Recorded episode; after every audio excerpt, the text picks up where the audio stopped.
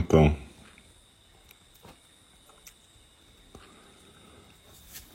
Boa noite.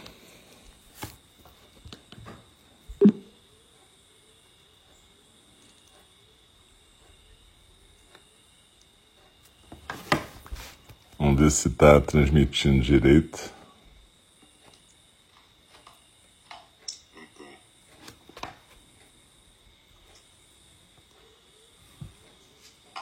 Boa noite.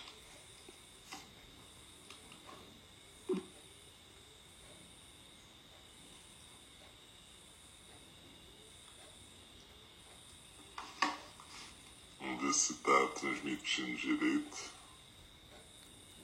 Na verdade, a voz fica um pouco metálica, robótica. Isso a gente não conseguiu resolver aqui. Mas tudo bem. De qualquer maneira, dá para fazer. Boa noite. Hoje é quarta-feira, 3 de fevereiro de 2021. A gente está no NND virtual. Eu sou o Alcio e a gente vai para o primeiro programa dessa noite, que é às 8 horas. A gente tem uma meditação orientada. E às 8 e meia a gente tem a fala do Dharma, onde a gente continua estudando aquele livro De Pé na Beira do Abismo, da John Halifax Hiroshi. Mesmo que você nunca tenha ouvido a fala do Dharma, bem interessante esse livro. A gente está no final, no capítulo sobre compaixão, mas é bem legal. E não vai fazer problema você não ter ouvido o que veio antes. De repente você vai até ter curiosidade de ver as outras 50 e acho que 55 sessões anteriores. A gente está mais de um ano trabalhando com esse sutra moderno. Mas enfim, a gente está aqui para o primeiro programa da noite agora, que é a nossa a nosso zazen orientado, tá?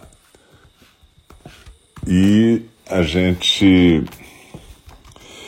Então lembra que a gente sempre tem esses minutinhos no começo para as pessoas poderem se ajeitando e a galera ir chegando, né? Porque a gente costuma começar realmente 8 horas. Lá no nosso templo presencial, em Nindi, lá na subida do Pavão Pavãozinho, você só pode entrar até mais ou menos 10 para as 8 na casa e 5 para as 8 no Zendô, que é o lugar de prática, né? Mas aqui, é claro, você pode entrar a qualquer hora. Apenas é evidente que é melhor entrar no começo para você poder seguir a orientação que a gente faz. A gente compartilha uma prática, na verdade. Uma meditação orientada guiada, na verdade, é uma prática compartilhada. Ou seja, a gente pratica e compartilha a prática da gente com as pessoas que estão aqui no nosso Zendô virtual. Por isso a gente sempre agradece a presença de vocês, porque na verdade a presença de vocês é que faz isso funcionar, né? Existe uma diferença entre praticar sozinho, que eu faço todo dia de manhã, e praticar junto que é o que a gente está fazendo agora, né? Tem um, um tipo de coisa diferente e uma ressonância diferente. Realmente a gente sente aquilo que, num certo sentido, nós somos um, né? Essa coisa virtual pode facilitar a, a gente sentir isso, né? Mas enfim, é, a gente sempre lembra que é bom você arrumar a sua postura. Você pode ter um cantinho pronto em casa, sentar numa almofada na moda hindu, oriental, né? Como se fosse um yoga na posição de lótus, semi-lótus ou birmanesa, aquela que tem uma perna na frente, outra logo atrás, as duas cruzadas, mas sem ser uma por cima da outra. Com o quadril mais alto numa outra almofada mas é claro que esse tipo de postura só vale a pena se você tem prática de ficar sentado dessa maneira. Senão você pode ficar sentado simplesmente numa cadeira, na moda ocidental, lembrando de manter a coluna ereta, de preferência uma cadeira, não uma poltrona, para você não ficar afundada, nem na cama, mas uma, uma cadeira com assento firme, né? onde você possa ficar com as coxas paralelas ao chão, os pés no chão e a coluna ereta, os ombros soltos, e possa se sentar tranquila. A gente sempre lembra das mãos ficarem no colo, né? A mão direita embaixo, a mão esquerda em cima, fazendo um mudra, que é como a gente chama esse gesto da mão durante a meditação, onde uma mão sustenta a outra e os polegares estão unidos suavemente. Esse é o mudra, o gesto da meditação que o Buda usava, mas se vocês forem pesquisar mudras, vocês vão descobrir que tem centenas de mudras diferentes para vários tipos de meditação diferentes. Mas esse é o mudra do zazen, desse tipo de meditação que a gente faz. Então, a gente, no começo da meditação, a gente convida o sino a soar três vezes. E normalmente a gente, na primeira vez, a gente junta as palmas das mãos na frente do rosto, mais ou menos. Na segunda, a gente faz uma reverência, se abaixando suavemente. Na terceira, a gente volta e aí sim coloca as mãos de novo naquela mudra do Zen.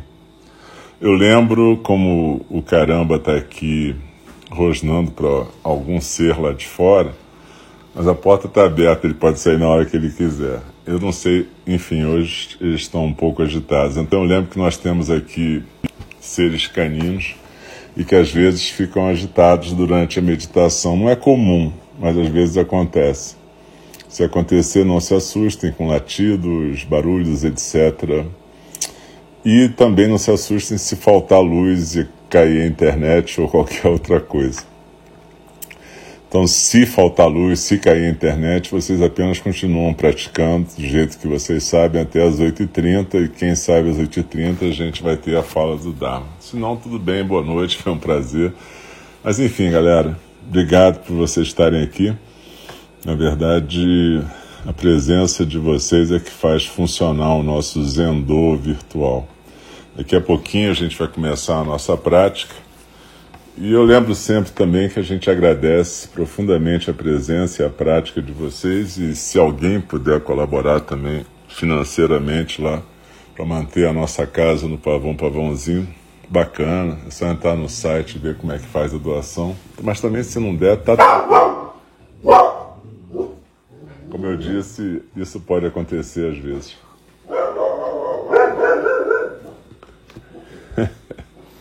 Enfim. Voltando aqui. É, como eu disse, esse é o primeiro programa da noite. Às 8h30 a gente tem o segundo programa da noite também comigo, Alce, que é a fala do Dharma. A gente está estudando o último capítulo do livro da John Halifax Roshi, Standing at the Edge, que eu estou traduzindo como De Pé na Beira do Abismo. Esse último capítulo é sobre compaixão e engajamento. Falando sobre isso lá no Paia, que é o centro budista mais próximo de nós, a John Halifax, é minha professora e professora de várias pessoas que praticam conosco.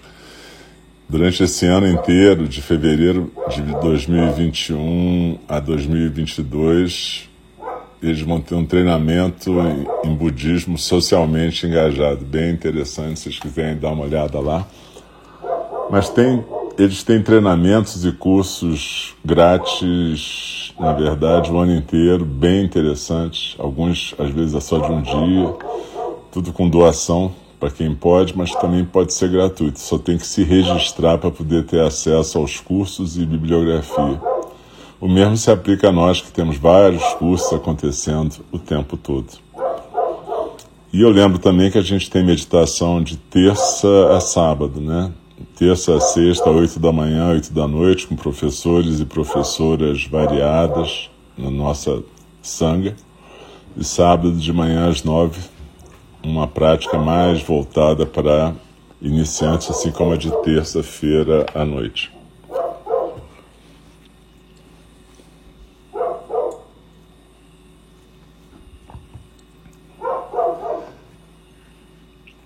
Então convidar o sino a soar e a gente vai dar início à nossa prática dessa noite.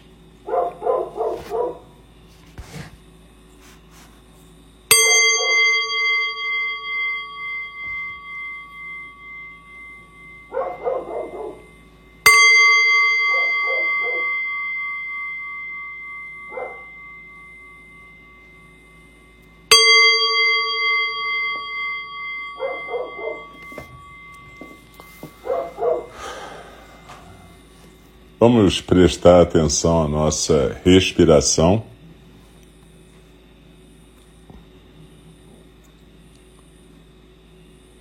E quando a gente senta para praticar, a gente sempre lembra da nossa intenção. Essa lembrança da intenção é lembrar de por que, que a gente está aqui agora, que, que a gente está fazendo aqui agora. Então a gente lembra da nossa aspiração de despertar, e despertar para nós significa estarmos presentes no aqui e agora.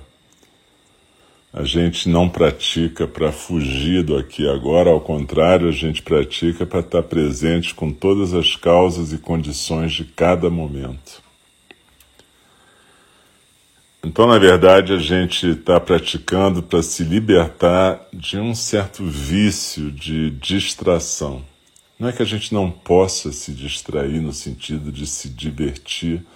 A prática não é uma prática melancólica ou depressiva, mas a gente também tem que praticar, focar, ter atenção plena para a gente poder desenvolver determinadas qualidades que são importantes para a nossa sobrevivência enquanto pessoas e para a sobrevivência da espécie.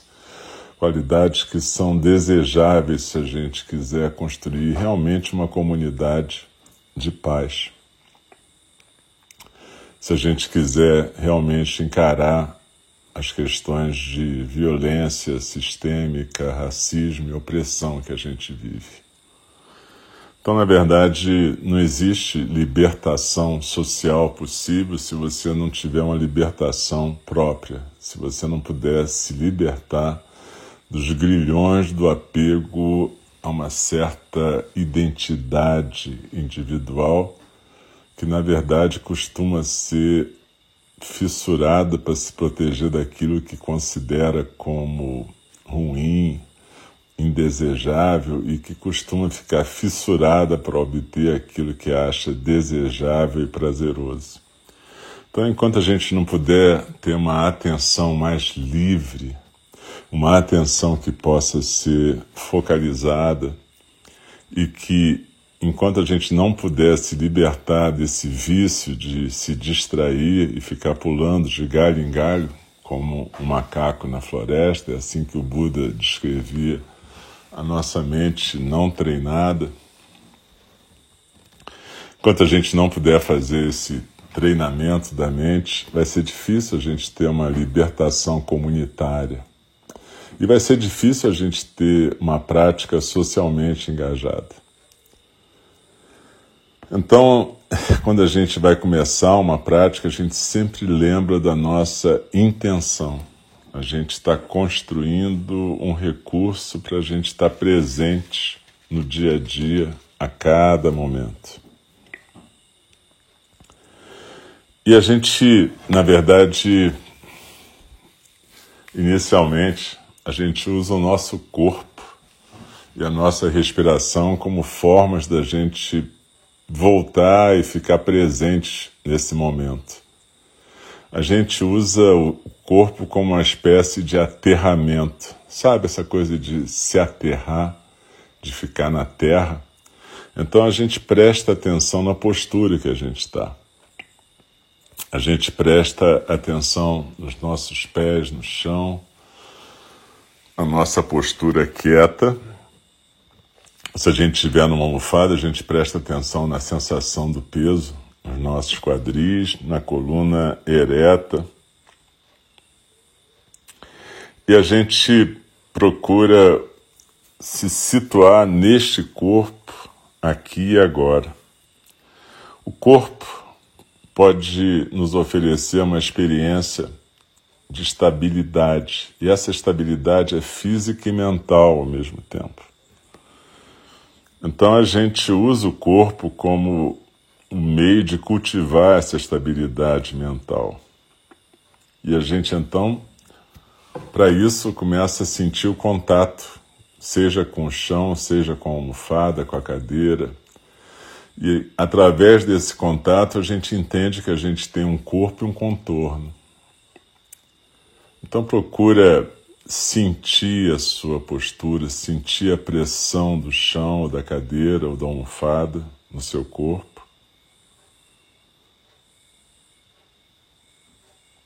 E manter a sensação da respiração que flui.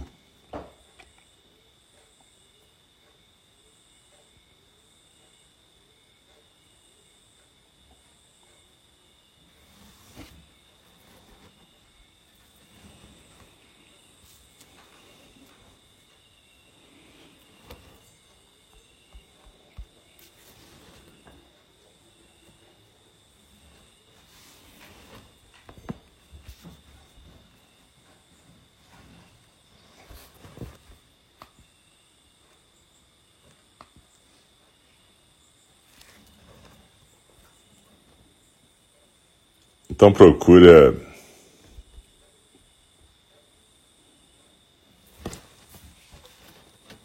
manter essa atenção na sua postura.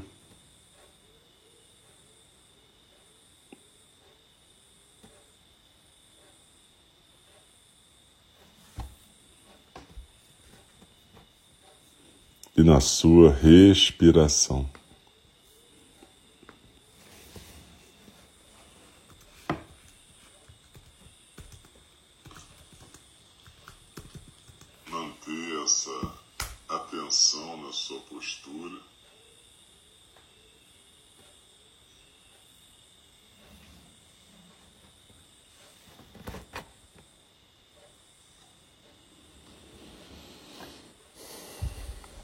sua respiração.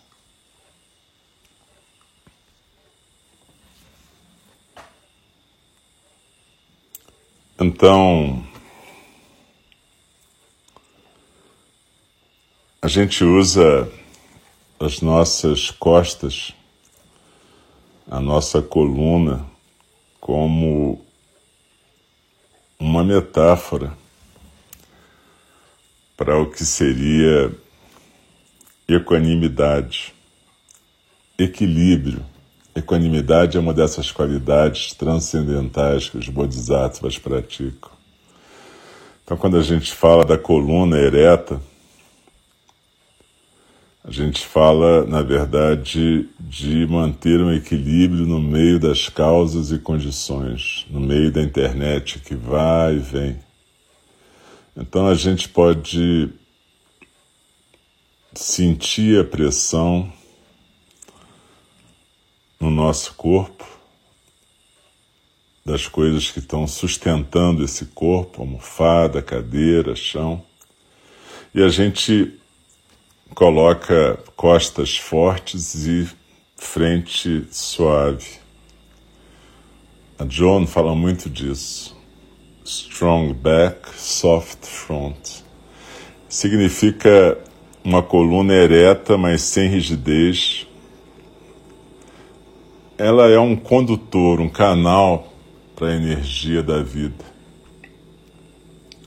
Então, essa coluna ereta significa poder manter o corpo ligado do topo até embaixo, com o peito aberto e aquilo que ela chama de frente suave. Realmente de peito aberto para a vida. Então, a nossa prática, desde o começo, da postura, da atenção à postura e da atenção à respiração, ela vai estimular todas as paramitas ou qualidades transcendentais. Então, costas fortes, frente suave, isso estimula aquilo que a gente chama de equanimidade um equilíbrio no meio das causas e condições. E esse peito aberto significa que a gente está aberto para o que está acontecendo. A gente está presente naquilo que está acontecendo. A gente está ereto, numa postura digna, presente e ao mesmo tempo aberta, não rígida, não fechada, não defendida. significa que a gente não vai ficar interpretando ou projetando uma ideia de realidade, mas sim a gente vai estar praticando o nosso compromisso de estarmos presentes.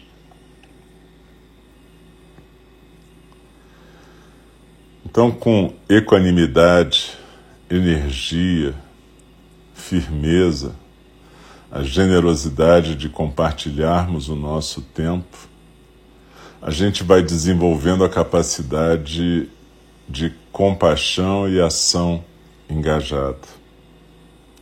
A gente observa o que está presente, sentimentos, intenções, e a gente vai treinando não ficar julgando o que está aparecendo nesse fluxo. Nós já sabemos, nessas alturas, como deslizar na expiração e nos aquietarmos no centro. A gente sabe que tem uma correnteza de sons do mundo, com pensamentos, sentimentos, ideias que está sempre fluindo. E meditar não é se afastar dessa correnteza, mas ao contrário, estarmos presentes em plena correnteza, sem sermos arrastadas por ela. Então desliza na expiração, se aquieta no seu centro, quatro dedos abaixo do umbigo, com costas fortes, frente suave e uma observação sem julgamento do que está aparecendo e desaparecendo.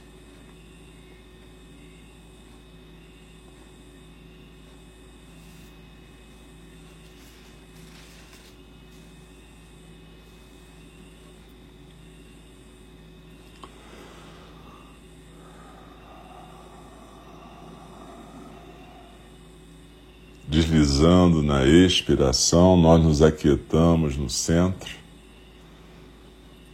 e vamos percebendo que entre o final de cada expiração e o começo da próxima inspiração, tem um espaço mais quieto ainda, onde nem a musculatura respiratória se move. A gente não força esse espaço, mas a gente simplesmente deixa esse espaço estar presente. Com tudo que acontece.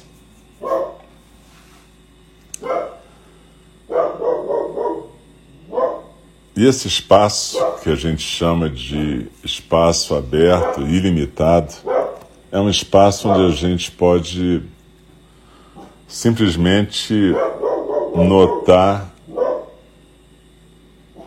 observar tudo que aparece e deixar aí.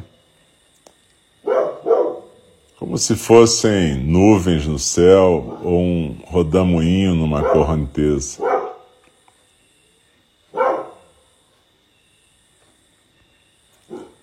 Podem ser latidos, podem ser pensamentos, sentimentos. E quando são sentimentos muito intensos, sentimentos que a gente pode chamar de dor ou sofrimento, sejam quais forem. A gente está praticando para que esse espaço aberto possa acolher esses sentimentos, sem que a gente seja esmagada por eles. Assim a gente pode acolher esses sentimentos como quem acolhe o som dos latidos do caramba.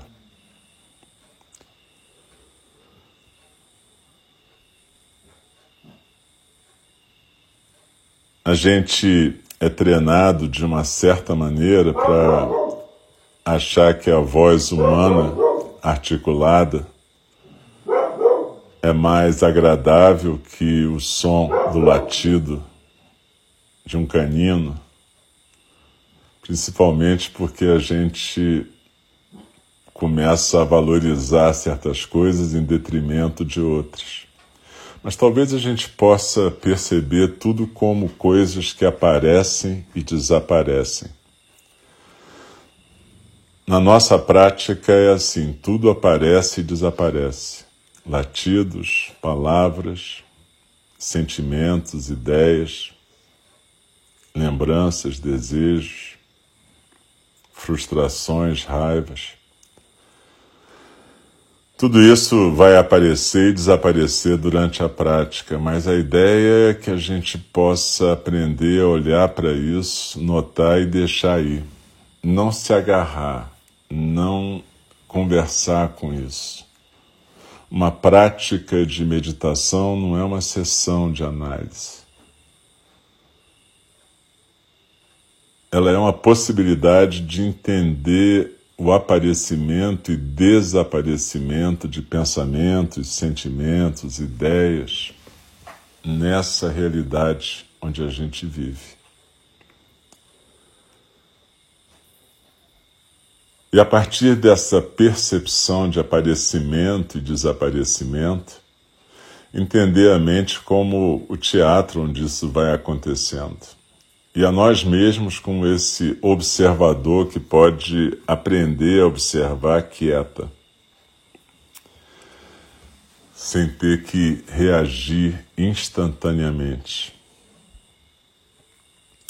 E na medida que observa, simplesmente pode deixar fluir, deixar ir, não se apegar.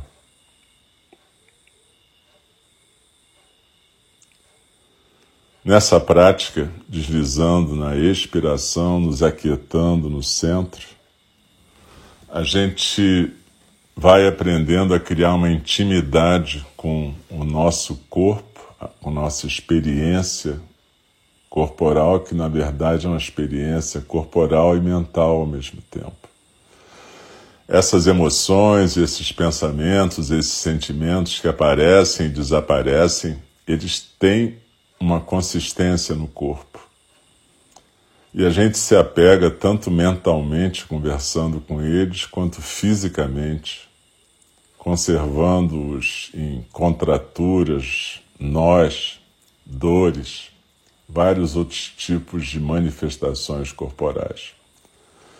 Então, quanto mais intimidade a gente vai criando com essa expressão corpo-mente momentânea, essa singularidade momentânea, a gente vai podendo aprender a identificar esses movimentos do corpo e da mente. E em outro momento a gente vai desenvolvendo a capacidade de reagir adequadamente a cada situação. Veja, Meditação e tratamento psicoterápico são complementares, um não substitui o outro. A gente tem que criar essa intimidade com nós mesmos. Uma intimidade tranquila que permita que a gente aprenda a ficar quieta, observando o fluxo da mente. Quando a gente está fazendo isso, a gente está fazendo uma prática que se chama Vipassana, na tradição budista mais antiga. Quando a gente está fazendo aquela prática de prestar atenção na postura e na respiração, a gente está fazendo chamata. Esses nomes são em sânscrito, em pali são parecidos. E quando a gente apenas faz chamata vipassana e se permite então ser respirada pela respiração e vivenciada pelo zazen, a gente está fazendo zazen. Mas hoje, particularmente, a gente está praticando mais vipassana. Porque nesse momento é importante a gente aprender a desenvolver essa intimidade com a nossa corporalidade, que na verdade é um corpo-mente que se manifesta singularmente, momentaneamente. Na tradição que nós praticamos, cada momento é exatamente o resultado de uma infinidade de causas e condições. Você pode chamar de circunstâncias. E é isso que a gente chama de karma. E a gente pratica para que, compreendendo, criando intimidade com essa existência kármica, a gente possa se tornar uma existência dármica, uma existência que seja um canal para o Dharma. Então a gente pratica isso todo dia um pouquinho, não precisa ser muito tempo, mas que a gente faça 10, 15 minutos de manhã, 10, 15 minutos à noite, está bacana.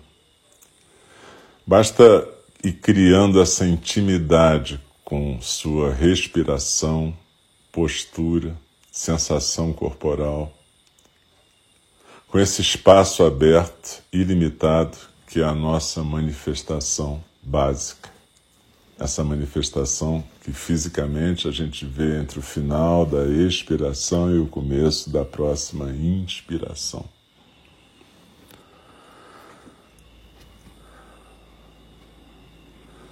Deslizando na expiração, nós nos aquietamos no centro. E a gente vai ficar um pouquinho em silêncio, não é sem internet, é em silêncio mesmo durante alguns minutos para que a gente possa desfrutar dessa intimidade com o nosso centro, com o nosso espaço aberto e ilimitado.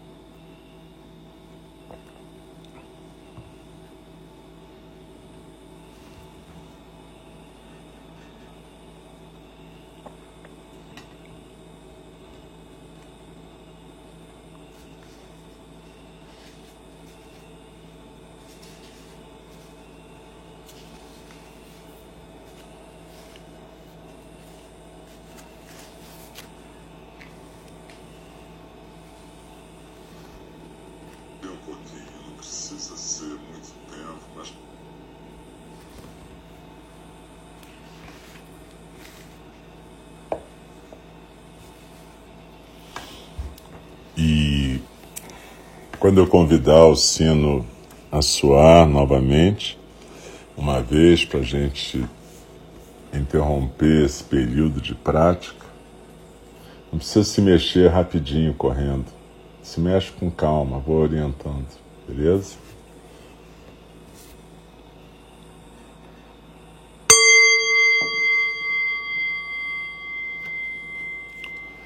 Quando a gente convida o sino a soar, normalmente a gente volta a fazer aquele gesto, juntando as palmas das mãos em frente ao rosto e fazendo uma reverência.